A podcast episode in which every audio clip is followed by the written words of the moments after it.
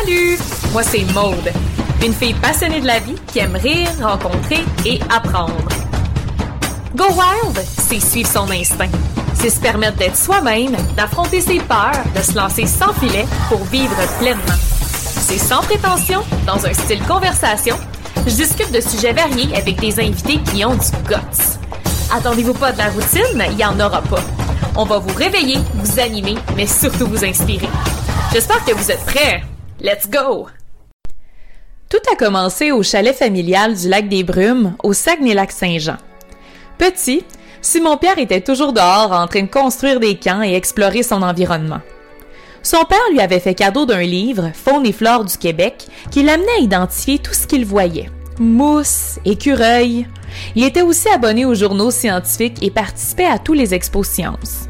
Son grand-père et arrière-grand-père, entrepreneurs du domaine forestier, l'avaient toujours beaucoup inspiré. C'est d'ailleurs à 16-17 ans qu'il s'initia lui aussi à l'entrepreneuriat. Une flamme qui ne le quitta pas, même pendant ses années à travailler comme infirmier en neurotraumato dans les CHSLD. Sa passion pour l'amélioration continue, les modèles Kaizen, l'amenait à proposer des idées aux gestionnaires pour faire sauver temps et argent. Mais le modèle de la santé étant ce qu'il est, ses idées n'allaient pas bien loin. C'est pendant son bac en biologie, alors qu'il suivait des cours en botanique et mycologie, qu'il commença à s'intéresser aux morilles lors d'une sortie cueillette. Un gros marché à développer qui l'inspira à partir Morille Québec en 2008.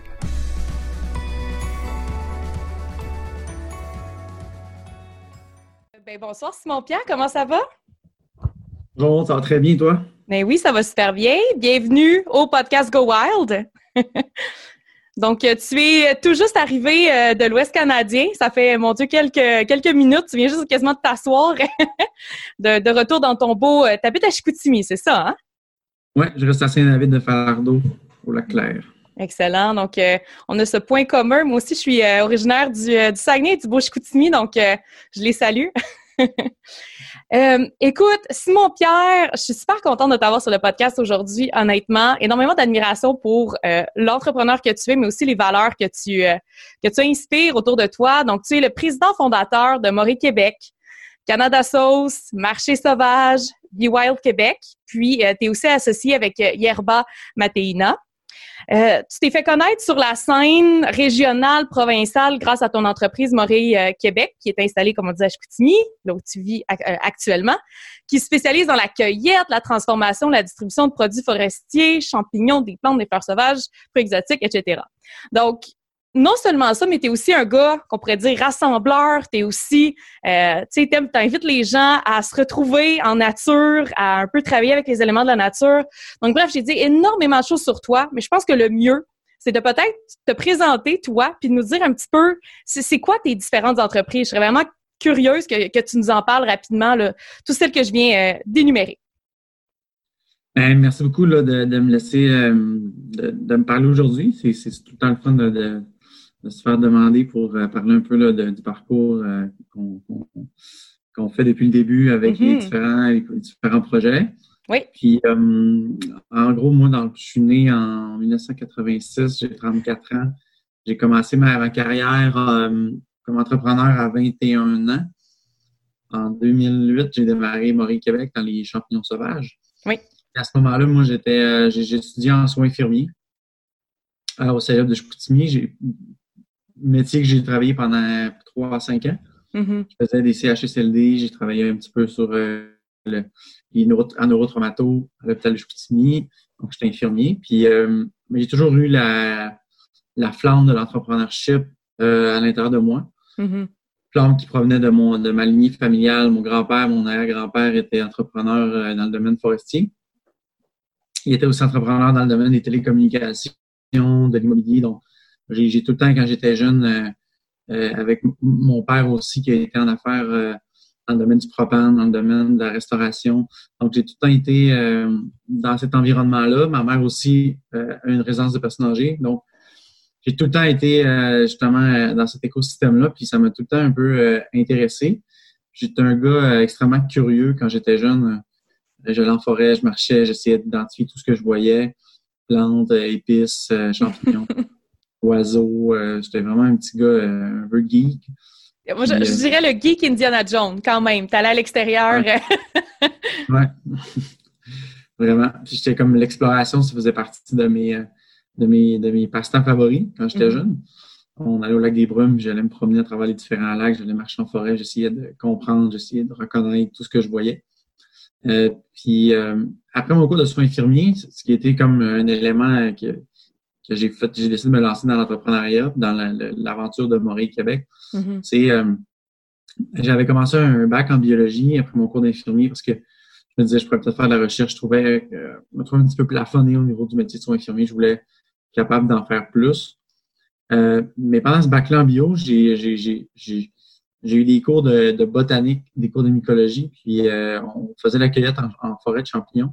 OK. Puis je suis tombé, je suis tombé sur des morilles euh, pendant une sortie de, cueillette de champignons. Au Saguenay, là? Au Saguenay, oui. OK.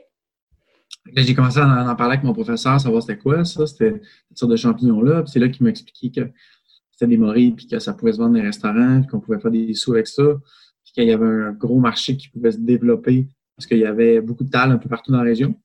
Puis que là, ben, ça m'a comme allumé. Je me suis dit, euh, OK, ben, je pourrais peut-être prendre ces morilles-là, les vendre dans les restos. Là, c'est comme peut-être un, plus un égale deux. Puis là, faire des ventes, ma business, puis développer l'industrie de la forêt. Fait en 2008, c'est ça que je me suis donné comme défi. on a démarré Morille Québec. À ce moment-là, j'étais avec un de mes amis qui s'appelle Philippe Lavoie. Euh, qui était mon premier associé. On a créé Maurice Québec ensemble. On était chercher des bourses étudiantes, euh, notamment Force Avenir, la bourse Pierre Pellado. On a eu ben, Force Avenir deux fois, on a gagné le concours québécois régional, provincial, euh, provincial, sur deux volets. on a gagné le concours du CAE CAC aussi. On a cherché cinq ou six bourses en démarrage d'entreprise, qui était un bon, un très bon levier financier pour nous autres. Puis, c'est là qu'on a commencé à développer auprès de la restauration euh, cette offre-là de, champignons sauvages.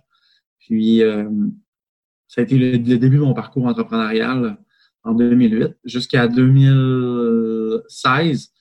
Euh, donc, huit ans plus tard, j'ai décidé de me lancer dans l'embouteillage de sauce mm-hmm. Avec Embouteillage Canada et par la suite avec Canada Sauce. Et par la suite avec Matéina et le marché sauvage. Excellent. Mais là, il faut que tu nous situes un petit peu. J'aimerais ça nous ramener à tes débuts en 2008. Là, tu commences, bon, tu as, fait ton cours, tout ça, tu t'intéresses à l'imicologie. Euh, mais nous, en contexte, là, de un, l'entrepreneuriat, il n'y avait pas autant de... C'était pas aussi facile et aussi populaire que ce qu'on connaît aujourd'hui. Puis de deux, un marché comme les champignons sauvages. Mets-nous un peu en contexte, là. ça avait l'air de quoi en 2008?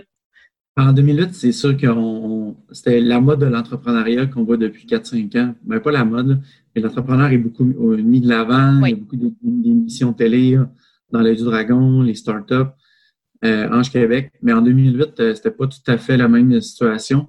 On, commençait à comprendre c'était quoi un peu l'entrepreneuriat, puis c'était qui qui était derrière ça. On était plus en valorisation des grandes entreprises, des moyennes entreprises. Puis euh, ce qui était plus complexe, c'était vraiment l'accès au financement, carte de crédit. Tu sais, le, le, le package deal en partant, c'était Desjardins, carte de crédit 15 000. OK. Euh, donc, 5 000 la carte de crédit, 10 000 la marge de crédit. C'était comme 15 000 le package deal, on va dire, pour se partir ton, qui était le plus facile. Puis, euh, c'est, les capitaux dans une entreprise, c'est extrêmement important. C'est mm-hmm. comme le, le, sac qui coule dans les veines d'une personne. Si tu n'en as pas ça, ça risque d'apprendre pas mal plus d'années, ça risque d'être plus complexe. Puis, euh, c'est, ça qui, euh, qui, a été comme, euh, on va dire, euh, qui était important dans le démarrage là, de, mm-hmm. de Québec. Puis, c'est, un, un, long parcours, mais qui nous a permis de, de, de faire des erreurs, mais d'apprendre à travers, mm-hmm. à travers puis au niveau de la logistique, je me souviens la dernière fois qu'on s'était parlé, tu dis j'ai aimé mon parcours parce que, il n'est pas terminé, mais parce que tu as vraiment tout vécu. Tu étais dans un sous-sol, puis tu avais tes petits kits, tu mettais tes champignons, tout ça. Ça avait l'air de quoi t'approvisionner en champignons puis en produits de la forêt euh, dans tes débuts? Est-ce que tu partais dans le Grand Nord tout le temps ou c'était quoi un petit peu la, logistique de tout ça? C'était assez complexe parce que au début, on faisait juste des morilles séchées. Euh, donc, Maurice Québec, c'était vraiment mise en marché de Maurice. On faisait venir des morilles de l'Ouest canadien.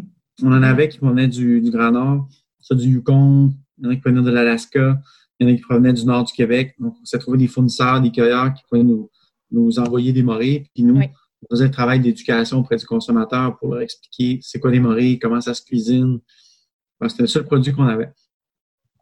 le défi qu'on a eu, c'est que la première été qu'on a commencé, le, premier mois, c'est la saison des morilles. Mais on, commençait à en prendre un peu plus sur les champignons. Ce qu'on ne savait pas, c'est que ça, ça durait juste un mois. une business, c'est 12 mois. Ah oui. Ben, idéalement, tu essaies d'aller optimiser les ventes sur toute, la, période annuelle. Puis qu'année après année, tu n'as jamais les mêmes récoltes. Euh, une année, ça peut être comme tu peux faire une super bonne année avec 3-4 000 livres. Et l'année d'après, ça se peut que tu ne trouves pas de champignons dans le bois, tu ne trouves pas de morilles. Donc là, c'est quoi qui va affecter ça? Les feux? Euh, les, c'est quoi un petit peu les, conditions? Mettons qu'il faut que tu aies ces conditions-là pour avoir une bonne année. Là. oui, ben en fait, c'est comme les morilles, c'est vraiment les feux de forêt. Mm-hmm. Un an après les feux de forêt, la morille va pousser dans les peuplements de pin gris. Donc, ça prend vraiment une chaleur intensive là, sur le, dessus du sol, la forêt. Donc, c'est ça qui, aide la morille à pousser. Nous, dans le fond, ce qu'on faisait, puis ce qu'on va commencer à faire un peu plus dans les prochaines années, c'est de diriger les équipes justement pour aller chercher les, sortir la morille de la forêt. Ça a tout été ça un peu dans notre. On cible les endroits, on, comprend où est-ce que ça pousse, comment ça pousse, mm-hmm. puis on dirige des équipes d'expédition ou on fait affaire avec des gens qui font déjà leurs propres expéditions au Québec ou à travers euh, l'ensemble du Canada.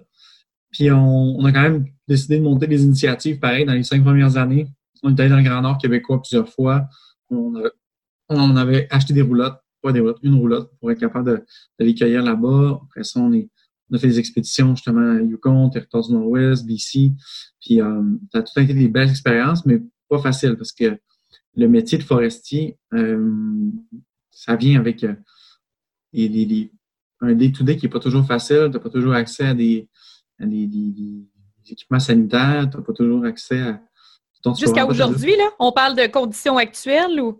C'est jusqu'à aujourd'hui, ça reste un métier qui n'est pas facile, qui est, plus ou moins. Euh, un métier qui est dur parce que quand tu cueilles les champignons, surtout, c'est que mhm. c'est souvent tu vas faire des 700-800 km en forêt, dans les chemins de bois. Il va peut-être pleuvoir, mhm. c'est de la mouche, les animaux sauvages, tu n'as pas toujours accès à une douche. Puis les gens qui vont, qui vont cueillir euh, indépendamment ou avec nous, souvent, ils ont des, des profils de personnes qui sont capables de, partir euh, 10, 14, 20 jours seuls en forêt, mais c'est pas, t'es pas à l'hôtel, tu sais. Puis ah, dans le bois, il y a des mouches, des animaux sauvages, t'es en instinct de survie, euh, ça se peut que tu jamais. Euh, il y a beaucoup de risques associés autour de ça. Ça, je veux dire, c'est. Non, non, tu ne peux pas t'improviser cueilleur, mettons. Là. Ça prend une certaine expérience qui vient avec le avoir été initié, puis euh, le, savoir a été partagé. tu, peux le faire, mettons que tu vas cueillir au, au Mont-Royal des trompets de la mort, ou tu vas cueillir euh, je sais pas, mon parc euh, Rivière-du-Moulin, je Chicoutimi, des, oui. des chanterelles jaunes, des chanterelles en tube. Ça, c'est oh mon Dieu, les souvenirs qui reviennent, excuse. Continue. Et ça, c'est quand même, ça, se fait bien, là, tu sais, mais quand tu pars euh, en, expédition dans le Grand Nord, puis qu'il faut que tu te prépares pour 20 à 30 jours, l'aspect survie, tes aspects animaux, c'est un autre dynamique, là, c'est un mm en instinct de survie.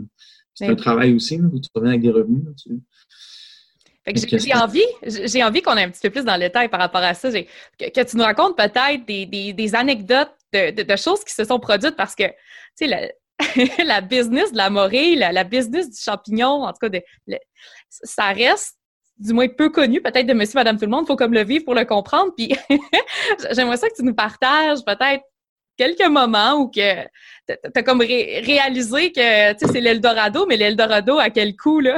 tu, peux, tu peux vraiment y laisser ta peau, là. Tu peux y laisser ta peau. Je te dirais que hum, c'est... Euh, ben, je vais te conter une anecdote. Euh, en 2010, en 2014, on avait, on avait vraiment hum, espoir d'avoir une très, très grosse année de morille, euh, de morille fraîche sur le terrain dans l'Ouest canadien. Puis je te dire, quand tu arrives dans l'Ouest, je vais recommencer. il y a un appel. ouais, c'est ça. Il est fatigué pour fait. Il a, il a voyagé pas mal. T'es excusé. Ouais, j'ai un petit trop de décalage avec 11 heures de route. Euh, c'est ça, je vais te conter une anecdote. Quand on, en 2014-2015, euh, on avait fait une grosse euh, préparation pour être capable d'aller chercher le plus de morilles possible dans l'Ouest canadien.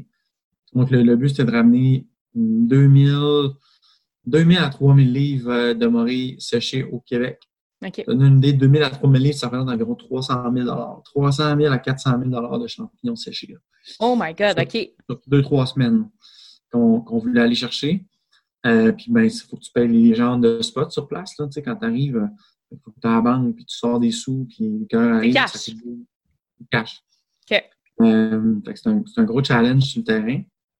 Puis quand j'étais allé, euh, j'étais allé partir, je faisais affaire avec des gens sur place là-bas.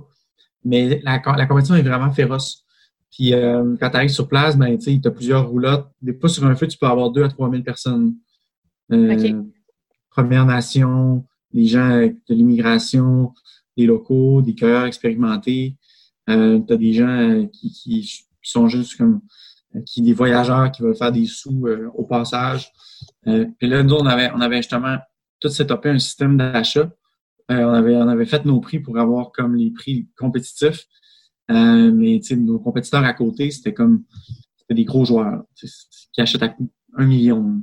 OK. C'est comme à tous les deux, trois jours. C'était next level. Puis ça, c'est du stock qui, était pratiquement palettisé dans le bois, sur des boîtes triées, envoyées en Europe. C'était on de spot. Puis euh, on pensait vraiment qu'on allait avoir beaucoup de morées parce qu'on dit nos prix sont compétitifs, on est moré Québec, on est là, tu sais. Puis euh, euh, deux semaines plus tard, moi je, suis, moi, je suis revenu au Québec deux, trois semaines plus tard, quand j'ai fait mes bilans d'achat, je me suis rendu compte que ça avait été catastrophique. On avait, pourtant, on avait les mêmes prix que les autres cueilleurs et les autres acheteurs. On n'avait rien eu, pratiquement. OK. Puis là, j'essayais de comprendre pourquoi. J'ai appelé mes contacts, j'ai envoyé des courriels, des textos. Puis euh, ce que j'ai su, c'est que les autres acheteurs qui étaient à côté, pour être sûr qu'on n'avait pas de morée, ils offraient, ils offraient une bière gratuite à chaque fois qu'ils achetaient des morilles au cueilleur. Il a coté notre prix, puis il offrait une bière gratuite. Mon Dieu. Fait qu'on s'est fait par une bière. fait que j'essaie de comprendre. j'essaie de comprendre. Fait que, tu sais, parfois, il va peut-être avoir des policiers comme de la GRC qui vont un peu réguler tout ça, mais il n'y a rien au niveau euh, gouvernemental ou qui, qui, vient réguler le marché. Là. C'est comme, c'est un free for all. C'est un buffet all you can eat. Et euh, ouais, c'est pas, c'est, ouais, c'est pas, c'est pas vraiment contrôlé. Puis euh, c'est contrôlé fiscalement, c'est sûr, par euh, l'Agence revenu du, Canada, ces choses-là. Mais au niveau de terrain, par contre, il n'y a pas de. C'est comme les mm-hmm. bleuets. Le, la récolte des bleuets, c'est les gens vont cueillir, tu te fais payer en argent, tu te fais donner un reçu. Mm-hmm. Fait que c'est pas vraiment contrôlé. Puis dans le cas des morilles, ben, c'est ça qui est drôle, c'est comme euh, surtout des champs, des, des, autres de, la cueillette quand tu arrives dans l'Ouest canadien, mais c'est un combat, par exemple. C'est un la moindre petite différence. La bière, c'est con, mais une journée, un cœur arrive, il fait 1000 de champignons. Il y a deux acheteurs. Il y a Maurice Québec qui donne 1000, puis à côté, il y en a un autre, mais il t'offre une bière gratuite pour te, remercier de ta journée. Ah ouais. C'est ce qui a fait, pencher la balance. on a, on a deux bières, mais on ne savait pas à distance comme ça. Donc, ça a été catastrophique, mais c'est un, un, gros combat, justement, quand tu arrives dans, dans, ces places-là. Mm-hmm. Puis, tu sais, ça joue féroce. Tu as des acheteurs qui ont des, qui ont un 12 en arrière, puis ils, ils, peuvent traîner plus de 100 000 dans leur roulotte. Donc, euh, wow. Euh, pas de la rigolade. Ça joue dur. Ça, joue dur, mais c'est normal parce que le prix est dur aussi. c'est pas de la, de la, petite business non plus pour un produit de la forêt. Puis, je, serais curieuse de savoir aussi, euh, Simon-Pierre, est-ce que justement, c'est le fait d'aller euh, à la recherche de, ces, petits produits de la forêt, euh, ces bijoux plutôt de la forêt. Est-ce que ça t'a amené à découvrir des endroits que tu n'aurais jamais pensé découvrir du Canada ou peut-être ailleurs? Euh, oui, j'ai découvert euh, vraiment des endroits magnifiques dans l'Ouest canadien. Autant que, tu sais, là, justement, j'en arrive, tu sais, Whistler, Squamish, l'île de Vancouver, Parc des Glaciers. Ça, c'est des super de belles places, mais quand tu vas vers le nord, euh, mettons, plus vers le nord, euh, nord-est, mm-hmm. Prince-Georges, tu vers la frontière du Yukon, tu diriges vers le territoire du nord-ouest. C'est mm-hmm. super beau, tu te diriges vers la toundra, puis as des étendues de rivières, tu as, des belles montagnes, tu as, de la diversité d'animaux, euh, tu as des refuges de grizzlies, des refuges, des refuges d'ours, de wapitis, de toutes sortes de cervidés. C'est, une diversité animale qui, qui est extrêmement euh, magnifique. Là. Mm-hmm. Pour ça, j'ai fait beaucoup de routes là, dans ces chemins-là, puis euh, j'ai adoré là, chaque, chaque place que j'ai vue, sa, sa, sa, personnalité. Fait que l'Ouest canadien, c'est pas juste le parc des glaciers, c'est pas juste pas juste euh, Vancouver, c'est pas juste mm-hmm. Whistler, puis comme la route vers le Grand Nord est magnifique. Mm-hmm. Oui. Et rempli de diversité. 100 Puis surtout quand tu t'éloignes un petit peu plus des, des sentiers battus, puis tu t'en vas, tu, t'en, tu, vas un petit peu, tu, creuses un petit peu plus profond. Bref, ça te permet vraiment de te, sentir quasiment seul au monde, puis de voir des, des étendues, puis des beautés de paysages exceptionnels. Puis ça m'amène à te demander, avec toute l'expérience que tu que, que as cumulée, justement, tous euh, les livres que tu as lus depuis ta jeunesse sur euh, comment, euh, tu sais, comment utiliser à bon escient les, les, les, produits de, la forêt, y aurait-il des éléments que, que, tu pourrais nous partager, genre un mini course en un, mettons, au Québec, des, des, endroits où on peut aller puis qu'on peut se, je sais pas, moi, juste, on a envie de se cueillir quelques éléments puis de les cuisiner le soir, ben c'est possible, mettons je sais pas, vite de même, t'as-tu, t'as-tu tes, tes, go-to? Ben, c'est sûr que euh, ça dépend des saisons, je te dirais. Euh, l'hiver, euh, ce qui peut être cool, c'est cueillir le chaga pour faire des infusions. Le, chaga, tu peux le récolter justement pendant l'hiver parce qu'il est un peu plus sec. C'est un gros champignon brun qui pousse sur les arbres. Ça pousse sur les bouleaux, donc on peut en récolter tout l'hiver. C'est partout au Québec. Ah oui, OK. Pendant l'été, euh, ben, c'est sûr, pour moi, il y a comme trois champignons qui sont incontournables, qu'on peut trouver un peu partout euh, au Québec. Euh, puis autant vers la Gaspésie que vers le Nouveau-Brunswick. Euh, la, mm-hmm. la, chanterelle qui pousse au mois de juillet, juillet-août. Après ça, le champignon crabe qui pousse de juillet jusqu'au mois de septembre, donc en odeur de crustacés, fruits de mer. Et un autre incontournable pour moi, ce serait le thé du Labrador, qui est une, une plante euh, avec un léger, euh, un léger goût mentholé, un paquet de bienfaits pour la santé, euh, qui peut être utilisé en infusion, qu'on retrouve pas mal partout à, partir d'un certain kilomètre, là, un mm-hmm. certain parallèle, à partir du 48-49 jusque dans le Grand Nord, qui peut être utilisé pour faire des infusions. Donc, mon, mon, ma, ma, proposition, c'est aller explorer les forêts, puis suivre des cours pour vous, pour vous aider à identifier les champignons, les plantes, parce que c'est tellement facile de, pour ça que j'ai pas de tout de go-to particulier parce que ça peut être ça peut être touché, c'est partir dans le bois s'il y a moyen de, de, de mm-hmm. s'intoxiquer rapidement si on ne fait pas attention. Donc, euh, ah oui, c'est clair. Je reçois peut-être, je te jure, par jour l'été, je vais recevoir 20 à 30 messages de gens qui me demandent c'est quoi ça, c'est-tu comestible, je peux-tu le manger, ils m'envoient des photos, je réponds à personne. Parce que, en fait, ben oui, tu ne veux pas prendre le risque, là. Non, ben ça, ça demande des années des années d'expérience justement pour, oui identifier tout ça. Puis au lieu d'essayer, moi, le conseil que je donne, c'est au lieu d'essayer d'identifier tout ce qu'on voit dans le bois, essayons de, de focuser juste sur les, espèces qui sont comestibles, puis euh, pour bien les reconnaître, notamment les chanterelles, les champignons crabes, les mm-hmm. morées, les chanterelles, certaines plantes aquatiques, là, ça peut être les niveaux du cœur de quenouille, les, les, boutons de marguerite, euh, il y a toutes sortes de, choses comme ça qui sont super faciles à identifier. Donc, pourquoi pas focuser sur les, les faciles à mm-hmm. Les 15 hits qu'on a au Québec qu'on peut récolter. C'est super facile d'en faire la liste. Je pourrais t'en faire, je pourrais te la faire écrire si tu veux. Euh, puis après ça, les cuisiner, ben, c'est un, plaisir dans la cuisine de, de tous les jours. Puis euh, ouais, ça, ça, dépend vraiment, t'es es où au Québec, puis euh, qu'est-ce que tu veux faire à quel moment, mais mm-hmm. on est chanceux, notre forêt, c'est un garde-manger boréal qui est. la diversité des les changements de saison aussi, ça fait en sorte qu'on a tellement de, justement, encore plus de diversité. Puis, tu sais, toi, là, un, beau moment, non seulement tu vas aller cueillir tes, éléments de la forêt, mais tu vas aussi comme te faire à manger tu sur les sur Instagram. C'est ça que je trouve incroyable, c'est que tu, te fais une bouffe sur place dans le bois avec ce que tu as cueilli. C'est quoi, c'est quoi ton kit? Tu t'amènes un petit truc propane? ça a l'air de quoi un setup à la Simon-Pierre? Ben, je te dirais le, le, moins d'éléments possible. ça dépend des moments de l'année, mais je te dirais, euh, j'ai toujours avec moi un couteau, ça c'est sûr. Euh, j'amène avec moi une bonne huile d'olive de qualité. OK. Euh, sel, poivre, ça c'est sûr. Parce que j'aime ça quand c'est bien assaisonné. Euh, j'amène tout le temps avec moi un petit, un petit brûleur ou des, des allumettes là, pour un allume-feu manuel pour me faire un feu. Si je peux faire un feu, euh, ce qui est très rare, c'est assez facile de s'en démarrer un. À, moins qu'il pleut vraiment fort, même, même à ça, c'est pas trop un enjeu. Euh, j'essaie de cuisiner sur le feu le plus possible. Puis ce qui est, important pour moi, c'est de, de, de, de, ramasser tous les déchets qu'on voit dans le bois. C'est de, essayer de laisser aucune, aucune trace de son passage mm-hmm. dans chacune des expéditions. moi, mettons, mon Père, quand je pars, quand je pars explorer dans le bois, euh, donc, je m'apporte euh, des sacs pour cueillir, couteau de cueillette. Je m'apporte euh, toujours des, quelque chose de gras pour être capable de cuisiner, soit du Mhm. beurre, soit des huiles, huile de caméline, huile d'olive. J'apporte des assaisonnements. Puis souvent, ce que j'aime, c'est m'apporter justement, là, ce soit un, un- un poisson que j'ai pêché ou apporter euh, une viande particulière là, avec, euh, souvent quand je pars en expé, je sais à peu près qu'est-ce que je vais cueillir tout le temps. Que, mettons, j'arrive le samedi 16 juillet, je pars au chanterelle. tu sais. Fait que dans ma tête, c'est sûr que je vais m'apporter des pâtes, je vais m'apporter des œufs pour me faire euh, des pâtes dans le bois, pour me faire des fettuccine au chantier. J'ai déjà dans ma tête ma recette, fait que je n'arrive pas à Ouais. le spot. Bon, qu'est-ce que je cuisine, tu sais. Pour partir dans le bois puis cuisiner, ça demande un peu de préparation. Donc, euh, Ouais. À t'écouter parler, euh, ça, ça fait vraiment un glamping. Là. je m'en vais dans le bois, mais je vais manger des fettuccini. J'adore. Ouais, non, non, c'est non, non, c'est tout le temps. Quand je cuisine dans le bois, c'est tout le temps. Il faut que ce soit bon. Là. Je veux pas que Ah, ce c'est ça.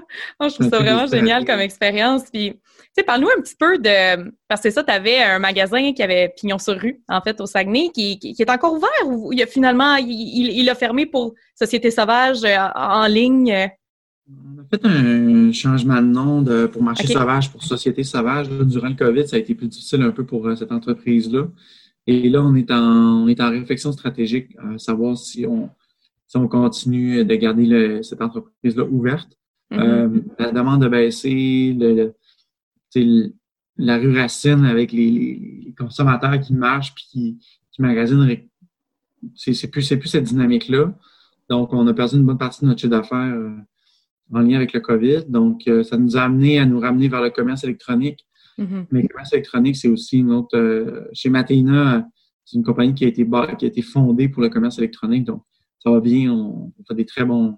On a des bons résultats, puis on est, on est satisfait. Mais dans le cas du marché sauvage, c'est pas tout à fait le même genre de, de- Mhm. de produit. C'est moins mainstream, on va dire. Donc, euh, il faut être plus patient un petit peu. Mhm. Euh, donc, on est à réfléchir à voir si on, on continue l'aventure. euh, Mais là, j'avais lu, euh, j'avais lu entre les branches, entendu entre les branches, qu'il y avait peut-être une possibilité d'un marché euh, 360. Euh, si j'ai-tu été faussement informé ou c'est quelque chose Non. qui est. OK? Non, non, non. C'est, une, une idée sur laquelle on, on réfléchit présentement.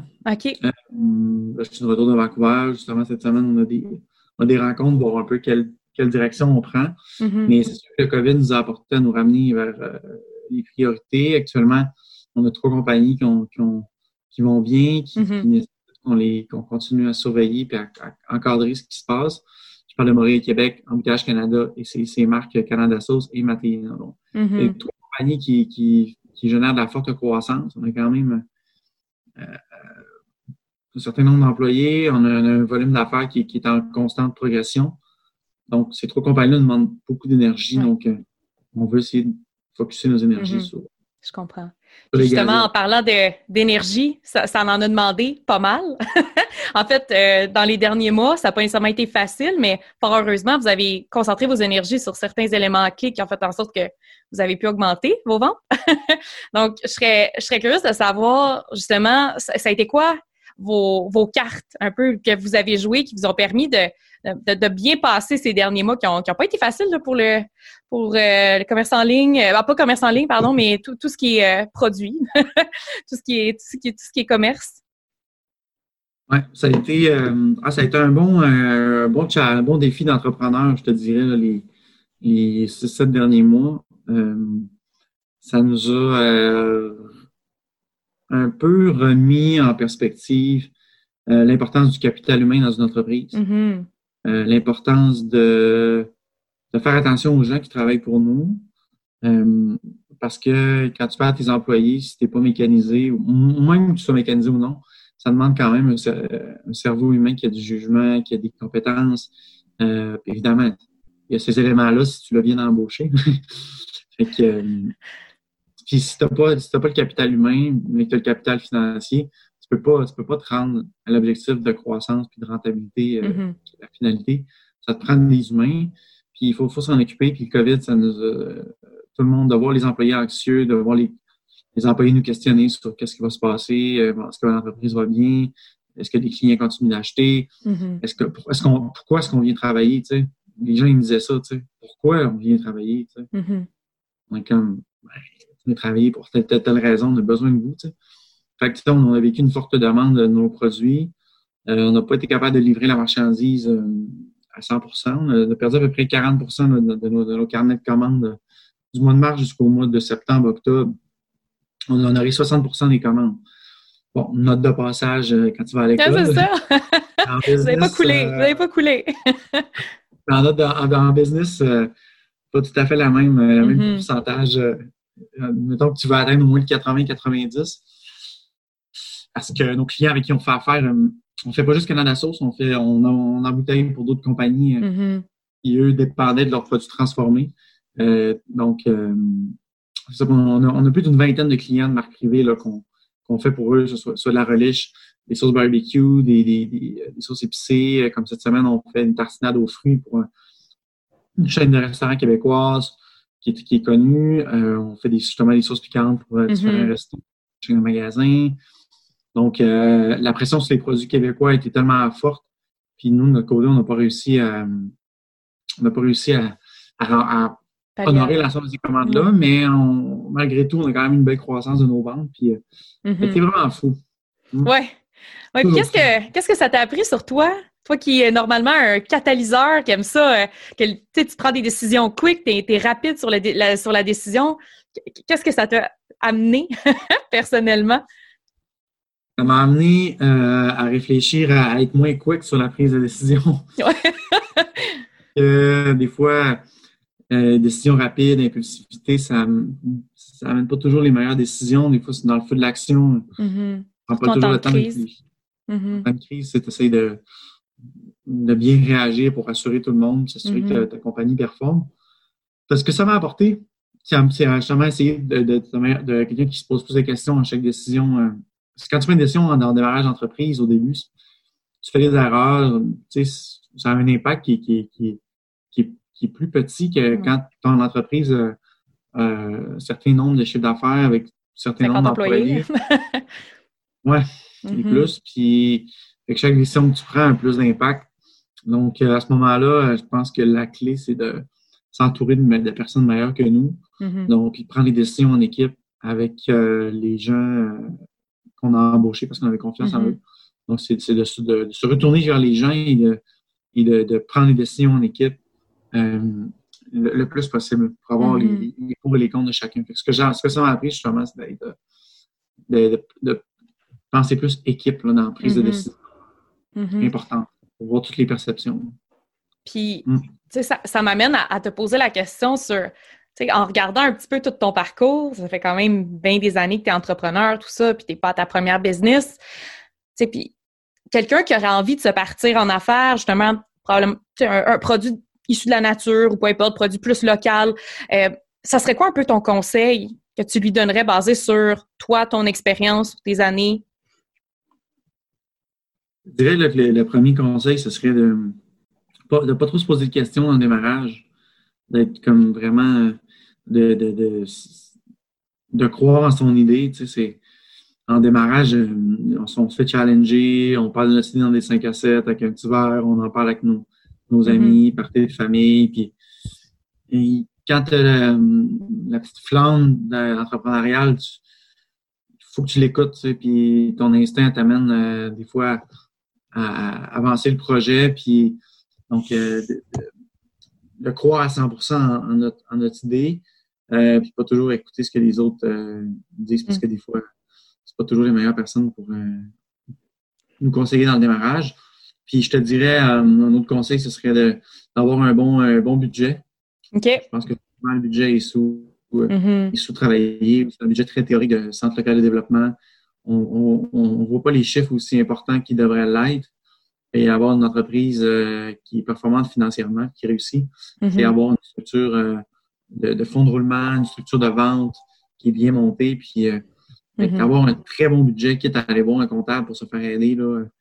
Puis mm-hmm. après ça, quand tu vas voir le banquier pour emprunter des sous, ben, avec un bon budget, ça, ça donne un, niveau supplémentaire. Mm. Génial. Merci pour ça. Est-ce que tu es prêt à aller vers les questions en rafale? oui, ben oui, ben oui. Ah oui? Excellent. Là, ça se veut spontané. Donc, Une peur que tu as surmontée récemment, Simon-Pierre? Euh, une peur que j'ai surmontée récemment, je te serais, euh, je te dirais, euh, la, peur de ne pas être à la hauteur, à la, hauteur pour l'ensemble de mes employés hmm. vis-à-vis des stress, mm-hmm. des situations difficiles. Je pense que là, tu vas être rodé, là. On a eu toute qu'une situation difficile. Avoir l'esprit sauvage, chose que tu promouvois beaucoup sur tes réseaux sociaux, dans, sur ton site, etc. C'est quoi l'esprit sauvage pour toi?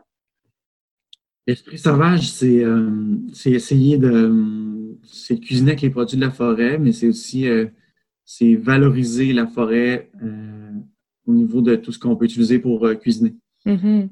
Et au lieu d'avoir l'esprit sauvage, c'est revenir à notre à nos valeurs de chasseurs-cueilleurs, euh, puis de voir la forêt justement comme un garde-manger euh, équitable mm-hmm. et nouvelle. Donc, euh, ça, c'était l'esprit sauvage, c'est vraiment de, d'essayer d'impliquer la forêt dans notre cuisine du day-to-day. Mm-hmm. Love it. Puis on se retrouve, expérience, en tout cas, bref, un, au Québec, OK, tu dois nous préparer quelque chose, ou du moins, c'est toi qui es en charge du repas. Qu'est-ce que tu risques de nous cuisiner? En forêt? Ben, c'est sûr que je te dirais qu'en forêt, un risotto champignon sauvage, c'est mm. comme un classique. Avec parmesan, t'apportes de parmesan?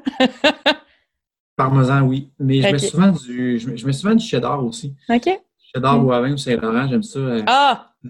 Ouais. J'aime beaucoup faire des versions différentes du risotto avec, euh, je mets des pois manches-tout, je mets des betteraves, je mets des asperges je finis avec euh, du fromage euh, du Québec, là, type cheddar. Mm-hmm. je, fais comme j'ai des versions réinventées du risotto, euh, version québécoise, puis le risotto, ben avec les champignons qu'on trouve en forêt, c'est puis même avec les branches de sapin qu'on peut assaisonner le bouillon, c'est super là. De toute façon, on peut pimper le risotto. Puis ça, c'est vraiment pas compliqué en plus.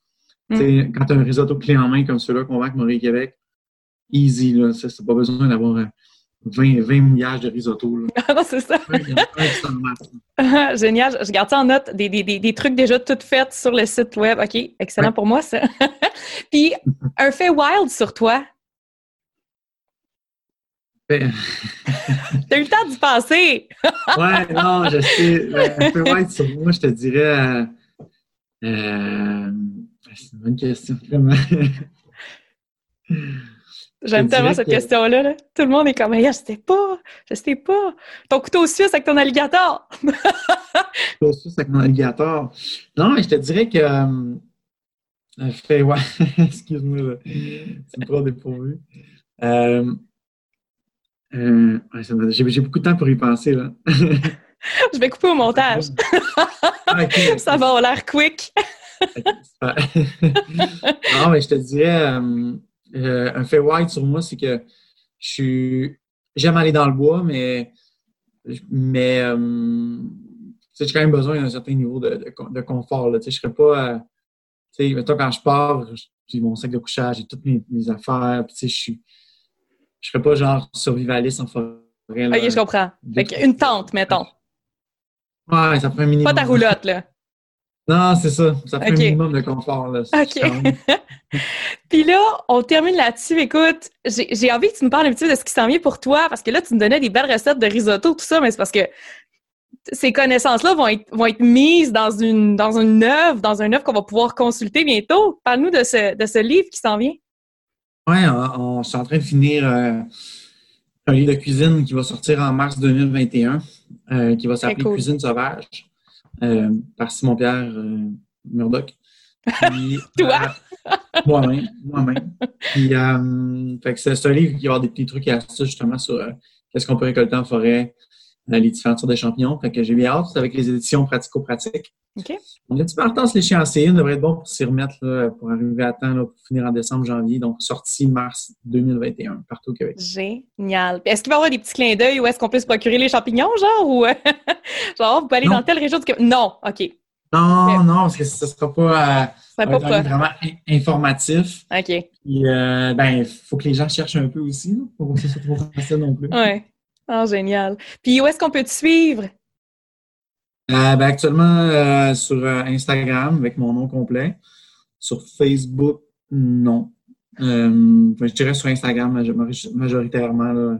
Génial. Puis s'inspirer de tes belles photos euh, qui sont vraiment euh, qui sont vraiment wild, honnêtement, là, autant de par les repas que tu fais en nature que, que par les paysages que tu montres. Donc, euh, merci, Simon-Pierre. C'était vraiment intéressant. Vraiment, vraiment. Je te souhaite beaucoup de succès dans ce qui s'en vient pour toi. Peut-être d'autres entreprises à venir, qui sait, le catalyseur que tu es. Mais sinon, j'ai bien hâte de voir ça, ce livre de recettes-là. bon, super. Mais merci beaucoup d'avoir téléphoné puis d'avoir pensé à nous. Bye, là! hey, salut, Lola! Salut, Lola!